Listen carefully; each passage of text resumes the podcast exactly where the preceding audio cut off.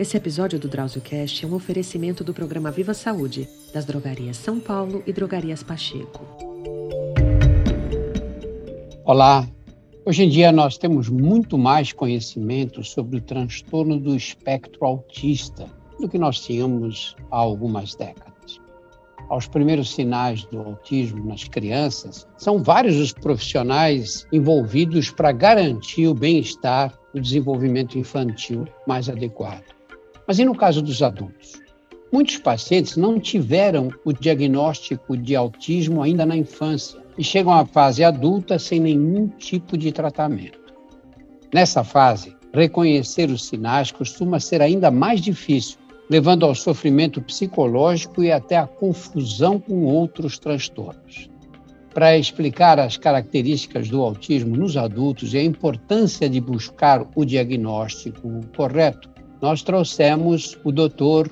Mike Hartwig, que é neuropsicólogo, professor e pesquisador de doutorado no Núcleo de Ações e Reflexões em Neuropsicologia do Desenvolvimento na Universidade Federal Rural do Rio de Janeiro, onde ele realiza estudos com adultos com autismo. Em sua clínica, ele atua com avaliação psicológica e psicoterapia cognitiva e comportamental para jovens e adultos com autismo. Seja bem-vindo, Mike. Para começar, eu vou pedir para você definir o que é autismo.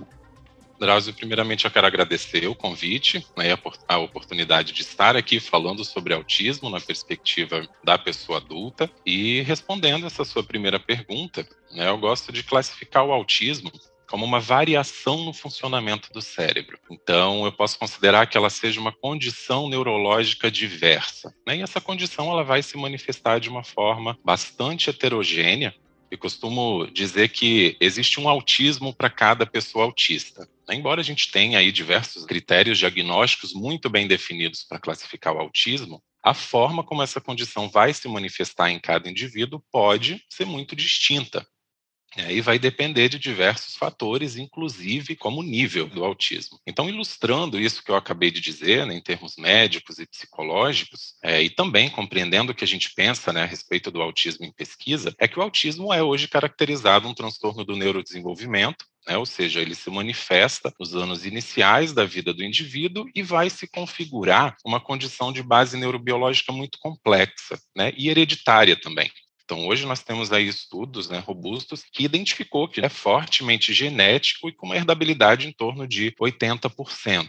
Né? Isso explica aí o fato de muitos adultos, pais de crianças autistas, serem diagnosticados com autismo atualmente, né? o que não acontecia anteriormente. Então, Falando a respeito né, da manifestação do autismo, hoje nós temos manuais né, diagnósticos que têm critérios muito bem estabelecidos para que a gente identifique o autismo em uma pessoa, tanto de forma tardia quanto de forma precoce, e esses critérios eles vão envolver a presença de sinais e sintomas em dois grandes grupos. Né? Esses dois grandes grupos, geralmente, a gente classifica eles enquanto grupo A e grupo B. Né? No grupo A, a gente vai ter aí comprometimentos na comunicação, na interação social, e no grupo B, mais relacionados a interesses, atividades restritas e repetitivas, e de uma forma bem prática, né, como é que isso pode acontecer, tanto na infância quanto na pessoa adulta. Né? Geralmente a gente vai ter manifestação né, desses comportamentos, como, por exemplo, a repetição de determinados sons, né, de movimentos. A criança ela pode, por exemplo, comportamentos de bater as mãos, de movimentar o corpo numa posição de uma forma estereotipada, e inclusive de utilizar determinadas palavras mais de uma vez, ou repetição de palavras, que a gente vai entender na clínica como ecolalia. Né? É comum ainda, Drauzio, que na identificação né, do autismo na infância, a gente tenha também presença de baixo contato visual, poucas expressões faciais, às vezes uma certa preferência por brincar de uma forma individual, tá? especialmente em brincadeiras que sejam mais estruturadas, previsíveis, e a pessoa pode ainda apresentar algumas características aí de irritabilidade diante de situações de mudança de rotina. E essas mudanças de rotina elas podem acontecer, por exemplo, em coisas como experimentar novos alimentos, alteração na rotina, no sentido de mudanças, por exemplo, de atividades escolares, mudança de rota nas atividades do dia a dia, qualquer situação que possa sair, talvez, do que foi inicialmente planejado, pode ser um desafio, tá? em especial para a pessoa autista. Por que muitos casos de autismo passam despercebidos na infância? Um diagnóstico precoce ele é fundamental tá, para que a criança receba né, intervenção e tratamento adequado. E nós sabemos que o diagnóstico do autismo é puramente clínico. Então, envolve um trabalho com equipe multidisciplinar, que é essencial para que esse diagnóstico aconteça. E hoje nós temos né, ferramentas para avaliar com certa cuidado essas características de autismo na infância. Mas a identificação de forma precoce pode ainda se configurar um desafio clínico, tá? especialmente por conta de alguns pontos. Né? O primeiro, a heterogeneidade do autismo. Então, é comum que aquelas crianças que não apresentem um comprometimento cognitivo ou um atraso no desenvolvimento da linguagem, elas passem despercebidas, tanto pelo clínico quanto pela família. Né? Então, daí eu quero destacar tá, um estudo que, que foi desenvolvido na época num grupo de pesquisa, no meu grupo de pesquisa de mestrado na UFES, que identificou que o atraso no desenvolvimento da linguagem era o que motivava esses pais a buscarem um atendimento médico especializado para os seus filhos. Né? Então, isso acabava contribuindo como um fator de proteção para a identificação precoce do autismo. Mas a gente sabe que o atraso no desenvolvimento da linguagem não é um critério diagnóstico de autismo, embora ele aconteça com certa frequência. Então, o que acontece na prática é que crianças que não têm um atraso no desenvolvimento da linguagem correm um risco maior de não serem identificadas na infância. E outro ponto importante também é que, às vezes, o médico psiquiatra não consegue identificar os sinais precoces do autismo justamente por eles ocorrerem de forma um pouco mais sutil. É comum também a gente ter alguns casos, por exemplo, em que as crianças são diagnosticadas com TDAH, com transtornos de processamento sensorial ou com outra condição, por exemplo, que acaba também mascarando inicialmente esses sinais de autismo. E você consegue definir as diferenças fundamentais entre o autismo na infância e o autismo na vida adulta? Essa pergunta é bem interessante. Eu acho que eu quero primeiro destacar né, que o autismo ele é uma condição neurológica que acompanha o indivíduo em todo o curso de vida, Drauzio. Então, uma vez que a gente tem um diagnóstico de autismo, não existe a menor possibilidade de alguém deixar de ser autista. Então, o autismo ele vai acompanhar o indivíduo durante todo o seu curso de vida. E, obviamente, a variação né, da manifestação clínica pode mudar ao longo do tempo, especialmente se essa pessoa tiver acesso a uma, uma intervenção precoce. Né? Então, é importante destacar aqui que o, o, diagnóstico precoce ele vai contribuir como um papel protetivo para o desenvolvimento da pessoa autista. Né? Enquanto no diagnóstico tardio, ele vai facilitar o processo de autoconhecimento, de autoalívio, vai contextualizar aquelas dificuldades experimentadas por essa pessoa ao longo de todo o seu curso de vida, além de facilitar aí o acesso a serviços de saúde, assistência social, serviços educacionais, enfim. Então, enquanto na infância, né, o nosso foco terapêutico ele está justamente voltado para o trabalho com as necessidades básicas, que é trabalhar com essa criança a habilidade de sentar, de se alimentar, de fazer higiene pessoal, de interagir com outras crianças, né? Um trabalho também voltado para a integração sensorial. Na fase adulta, os desafios eles já mudam um pouquinho. O adulto diagnosticado de forma tardia, é, e geralmente né, com diagnóstico aí de autismo de nível 1, que são aquelas pessoas que têm a cognição e linguagem preservada, elas trazem uma história de muita dificuldade né, em relação à adaptação à escola, ao trabalho, dificuldades de relacionamento socioafetivo, em alguns casos, a dependência dos pais, a dificuldade de permanecer no mercado de trabalho e até uma certa dificuldade de manutenção dos vínculos, né, o que acaba afetando aí o relacionamento dessa pessoa. E na fase adulta, a gente tem uma outra questão também que precisa ser um alvo terapêutico, que é a percepção negativa de si que geralmente o adulto autista tem. Então, ele já vem com todo aquele histórico né, relacionado a diversas dificuldades que ele experimentou ao longo da vida, e é importante que seja um dos alvos terapêuticos né, na vida adulta. Mike, você falou em autismo grau 1, não é? Fala um pouco dos graus mais leves e mais graves do autismo, as diferenças fundamentais, quais são? Hoje nós compreendemos, na literatura médica, compreende o autismo em três níveis. Né? Hoje, os níveis de autismo eles são amplamente discutidos, né, e a gente vai tentar compreender esses níveis tanto em termos de gravidade quanto em termos de necessidade de suporte. Então, falando hoje do, dos níveis de autismo, nós temos os níveis classificados em nível 1, que nós vamos considerar o nível leve, nível 2, moderado, e o nível 3, severo. Sempre entendendo o nível em termos de gravidade e de necessidade de suporte. Então, o que hoje nós consideramos o autismo de nível 1 que são aqueles adultos que geralmente vão comparecer para um diagnóstico de autismo de forma tardia, são aquelas pessoas que geralmente apresentam sinais e sintomas de uma forma menos grave e que requerem talvez um suporte mínimo né, de outras pessoas para ajudar elas nas atividades do dia a dia. Então, ou seja, pode ser né, que essa pessoa autista de nível 1 tenha necessidade de suporte, talvez para a gestão da vida financeira, a manutenção das atividades de vida diária e etc. Mas no autismo de nível 1, a pessoa ela é totalmente totalmente capaz de se comunicar, de manter relacionamentos afetivos, embora ela possa ter ali algumas dificuldades, tá? Relativas à interação social, aos interesses restritos, à rigidez cognitiva também. Mas é importante enfatizar que a pessoa autista de nível 1, ela tem uma autonomia para as relações afetivas, e é importante destacar isso porque o imaginário social, ele acredita de fato que a pessoa autista é aquela que não constitui vínculos afetivos, né? que não constitui família, que não conclui seus projetos, e a gente entende que esse pensamento é um pensamento que de fato invalida e não reconhece né, as potencialidades de uma pessoa do autismo de, de nível 1. Avançando um pouquinho, no autismo de nível 2, nós já falamos a respeito, principalmente, de pessoas que estão ali entre uma faixa intermediária entre o autismo 1 e o autismo de nível 3. Então, esse nível de autismo, ele diz respeito à gravidade dos sintomas e também à necessidade de suporte. Então, em termos clínicos, essa pessoa do autismo de nível 2, ela pode ter dificuldades com habilidades sociais, em situações sociais específicas, dificuldade no contato visual, dificuldade para expressar também as suas emoções, comportamentos repetitivos de uma forma um pouco mais acentuada, e elas vão se diferenciar principalmente dessas pessoas que estão aí no quadro de nível 1, em termos de, de gravidade e necessidade de suporte. E já no autismo de nível 3, nós estamos falando de pessoas que necessitam de muito apoio, né, especialmente para as dificuldades relacionadas à atividade do dia a dia. Então, as pessoas autistas de nível 3, elas se comunicam verbalmente, mas grande parte das vezes não falam, tá? E apresentam um suporte substancial para aprenderem né, a realizar atividades básicas da, da vida diária e da vida prática. Então, no nível 3, a gente está falando de um nível de gravidade, de necessidade de suporte muito mais necessário necessário do que nos outros dois níveis.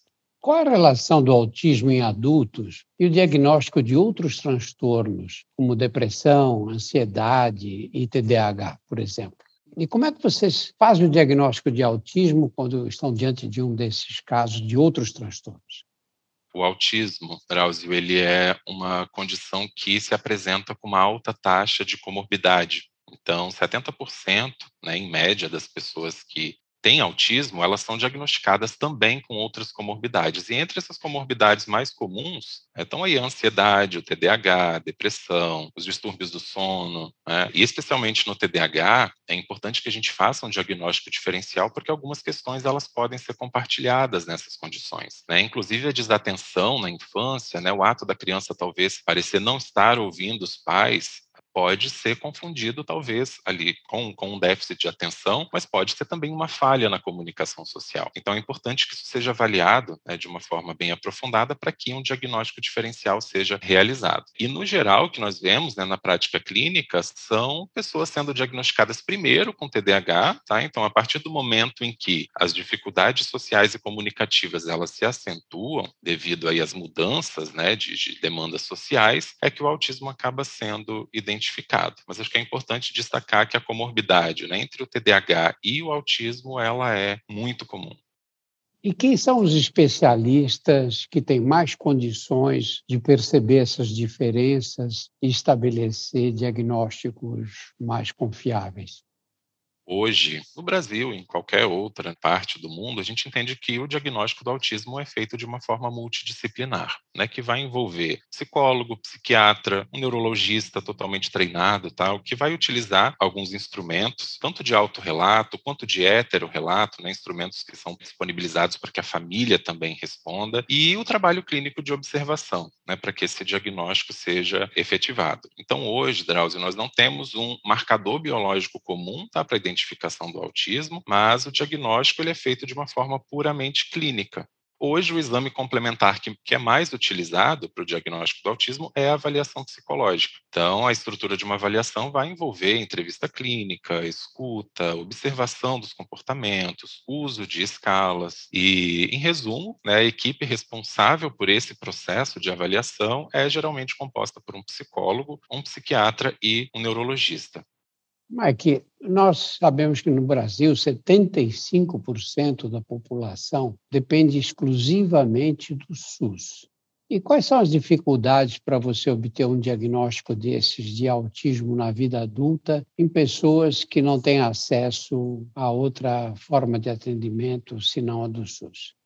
Eu acho que essa pergunta é extremamente relevante porque o diagnóstico do autismo depende especialmente de alguns fatores, né? E alguns estudos já indicam isso. Então, determinantes sociais, econômicos, biológicos, a renda familiar, a cultura, o grau de comprometimento dessa pessoa, a forma como esses sintomas se manifestam clinicamente. Então, isso pode se configurar um desafio muito importante. Né? Em termos de acesso a, ao diagnóstico, hoje, tanto no Brasil quanto né, uma realidade de outros países também, basicamente o acesso ao diagnóstico é feito por meio de clínicas e consultórios particulares. Né? Nós temos hoje alguns grupos de coletivos que têm se organizado em universidades públicas e privadas para conduzir um trabalho importante de acolhida, de encaminhamento da população autista para serviços adequados, mas, infelizmente, em termos de saúde pública, os equipamentos hoje não são preparados para identificar o autismo de forma tardia e ainda para oferecer um atendimento voltado para aquele autista de nível 1, que geralmente é o autista que comparece para um processo diagnóstico tardio né? Diferente de autistas de nível 2 e nível 3, que geralmente já são identificados ali no período da infância, né, ou da adolescência, dada a gravidade dos sintomas e a necessidade de suporte. Então, infelizmente, os equipamentos públicos eles hoje não estão preparados, né, para receber a população autista e acredito que esse seja hoje um dos pontos cegos, né, e que necessita de um investimento importante aqui no Brasil. E, de uma maneira geral, qual é a importância de você ter a confirmação do diagnóstico? Né? Por que, que isso é fundamental?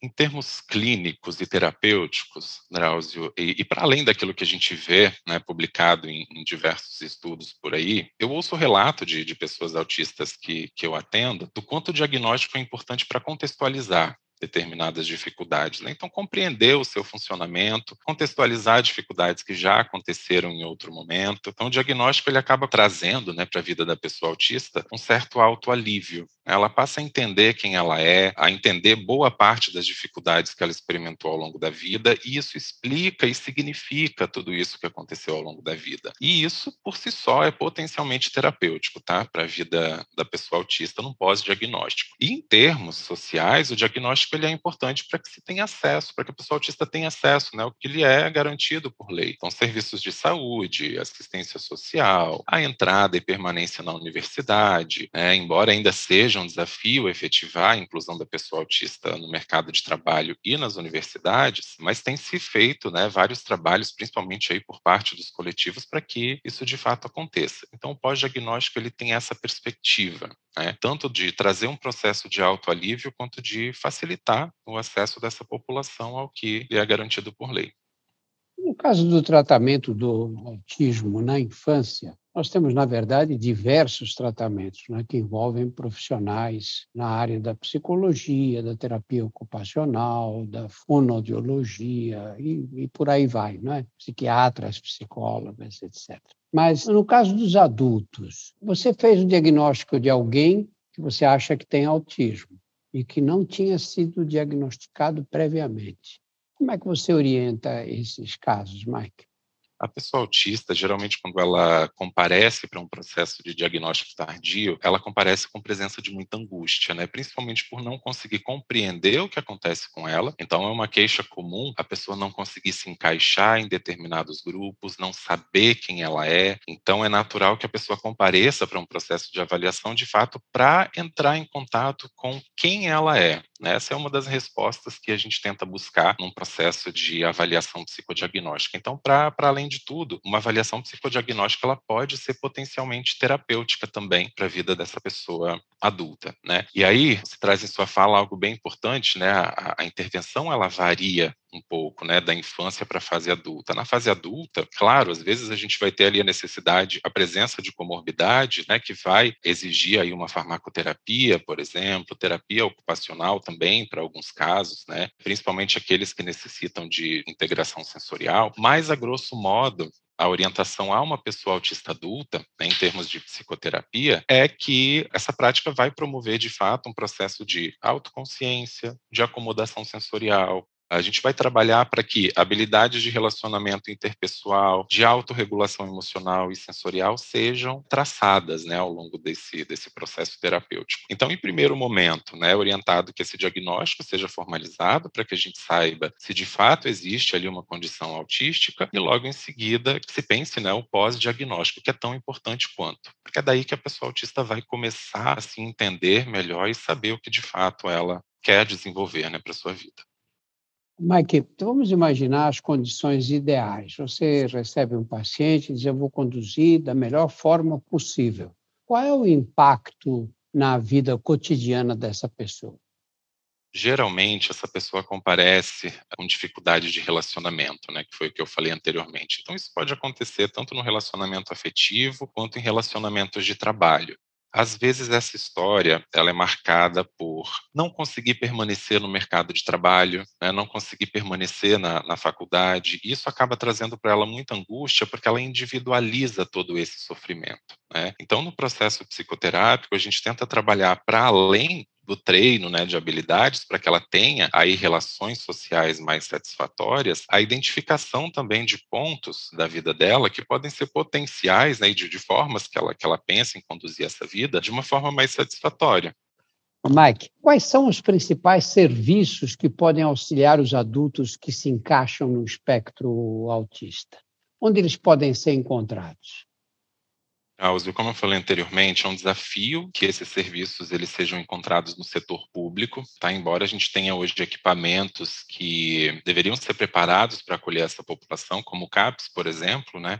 Indivíduos, por exemplo, com autismo de nível 1, eles têm uma dificuldade de conseguir se encaixar nesse serviço e de serem de fato acolhidos nesse serviço. Então, basicamente, os serviços que hoje acolhem essas pessoas adultas diagnosticadas de forma tardia são as clínicas e os consultórios particulares. Né, o que se configura um desafio para quem tem uma realidade socioeconômica precária para a manutenção desses serviços de uma forma particular. Mas existem outros equipamentos também. Então, hoje no Brasil, o movimento das APAES, da Pestalozzi, os coletivos de autistas que foram fundados nas universidades públicas e privadas do Brasil, têm conduzido um trabalho tanto de acolhimento dessa população quanto de encaminhamento. Né? O coletivo autista da Unicamp, especialmente, tem desenvolvido um trabalho bem importante em termos de encaminhamento dessas pessoas que buscam por orientação a profissionais que oferecem, por exemplo, atendimento em clínicas sociais né, que buscam aí acolher uma demanda de vulnerabilidade social. Então, infelizmente, nós não temos hoje alguns, né, os equipamentos públicos preparados para atender né, a toda essa demanda, mas existem alguns movimentos sociais importantes que têm conduzido né, uma forma de, de responder a essa demanda que comparece na nossa clínica. Mike, muito obrigado e muito obrigado por esses esclarecimentos todos. Eu agradeço, Drauzio. No nosso portal você encontra mais de 100 episódios do DrauzioCast sobre os mais variados temas. Conheça também os nossos outros podcasts, Porque Dói, Saúde Sem Tabu e Outras Histórias, todos disponíveis nos principais agregadores e no YouTube. Esse episódio do DrauzioCast foi um oferecimento do programa de relacionamento Viva Saúde da Drogaria São Paulo e Drogarias Pacheco. Muito obrigado. Esse episódio do DrauzioCast é um oferecimento do programa Viva Saúde, das drogarias São Paulo e Drogarias Pacheco.